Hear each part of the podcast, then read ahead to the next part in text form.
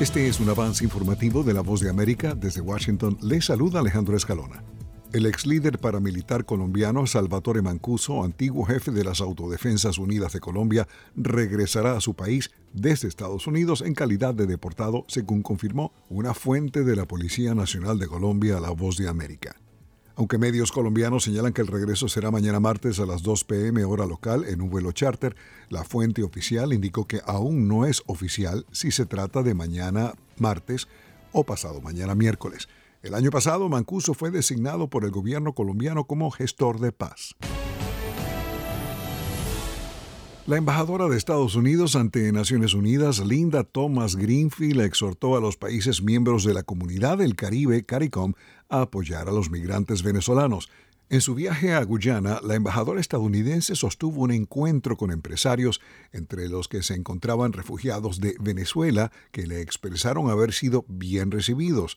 Unos 7,7 millones de personas han salido de Venezuela buscando protección y una vida mejor. La mayoría, más de 6 millones y medio, ha sido acogida por países de América Latina y el Caribe, esto según datos actualizados de la Agencia de Naciones Unidas para los Refugiados ACNUR.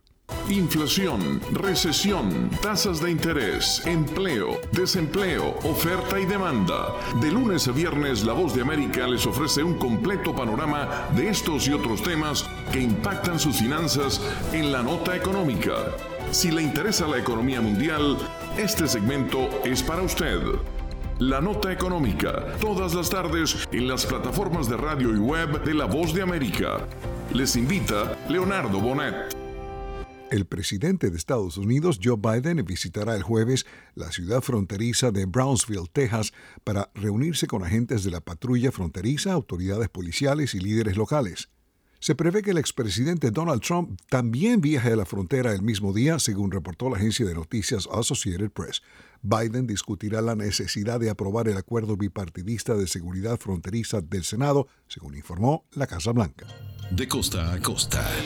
mi familia está De frontera a frontera. Los sucesos que ocurren en todo Estados Unidos y más impactan a Latinoamérica. Estados Unidos al día. De lunes a viernes, la información con Tony Cano desde la voz de América en Washington por su emisora local favorita en América Latina. Este fue un avance informativo de la voz de América.